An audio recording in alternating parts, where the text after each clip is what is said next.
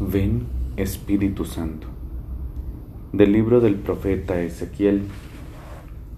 Esto dice el Señor. Yo mismo mostraré la santidad de mi nombre excelso, que ustedes profanaron entre las naciones. Entonces ellas reconocerán que yo soy el Señor, cuando por medio de ustedes les haga ver mi santidad. Los sacaré de entre las naciones los reuniré de entre todos los países y los llevaré a su tierra. Los rociaré con agua pura y quedarán purificados. Los purificaré de todas sus inmundicias e idolatrías. Les daré un corazón nuevo y les infundiré un espíritu nuevo. Arrancaré de ustedes el corazón de piedra y les daré un corazón de carne. Les infundiré mi espíritu y los haré vivir según mis preceptos y guardar y cumplir mis mandamientos. Habitarán en la tierra que di a sus padres. Ustedes serán mi pueblo y yo seré su Dios. Palabra de Dios, te alabamos Señor. Yo no sé si sos muy deportista, por lo menos yo me lo he propuesto en los últimos meses eh, ir poco a poco, ¿no? Entrando en este mundo de la salud. Y he descubierto lo riquísimo que es después de venir corriendo, después de venir del gimnasio, pues darse una ducha y bien fría, ¿verdad?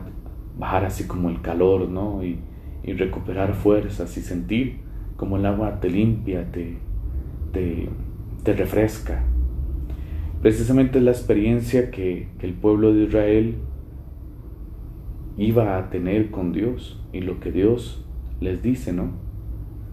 De sus pecados, que son como esa suciedad, ese sudor, esa pegazón que tienen, pues yo les infundiré mi espíritu y será como un agua que los purifique y los limpie. Les arrancaré su corazón de piedra una piedra que no siente nada, una piedra que, que está muerta en sí misma, y les daré un corazón de carne, un corazón que ame, un corazón que de verdad pueda corresponder a mi amor. Y haré que cumplan y puedan vivir mis preceptos y guarden y cumplan mis mandamientos. Ustedes serán mi pueblo y yo seré su Dios. A veces ustedes y yo pues vamos caminando, ¿verdad?, en esta vida y, notamos cómo nos ensuciamos, venimos agitados de nuestras luchas, de las pruebas y dificultades, incluso hasta nos ensuciamos y nos chollamos las rodillas eh, de tanto caernos. Deja que Deja que Dios te purifique. Deja que Dios te bañe con esa agua pura que es su espíritu. ¿Dónde? ¿Dónde podrás recuperar las fuerzas? En primer lugar, con los sacramentos. La Eucaristía, escuchar su palabra. Ayer celebraban la noche y, me conmovió mucho una muchacha que se puso en la primera banca y no sé, como que disfrutó muchísimo la Santa Misa, ¿verdad? Cómo comulgaba, cómo escuchaba la palabra de Dios, cómo rezaba. Me conmovió mucho. ¿Cómo ahorita podés volver a la confesión? Yo esperaría que volvás y, y precisamente ese es el segundo año después del bautismo, ¿no? Donde nosotros podemos recuperar las fuerzas constantemente. Y ojo, no solo para cuaresma no solo para el 31 de diciembre, no, cada vez que vos sintás.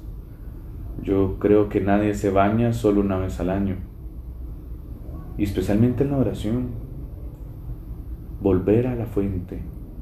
Precisamente hoy es día de San Bernardo de Claraval y, y ahorita que rezaba, él hablaba del amor, de ese amor que es como la fuente de agua viva y de la cual nosotros estamos sedientos del amor. ¿Cuántas veces decimos es que no me siento amado, no me siento querido, no me siento, no sé, feliz?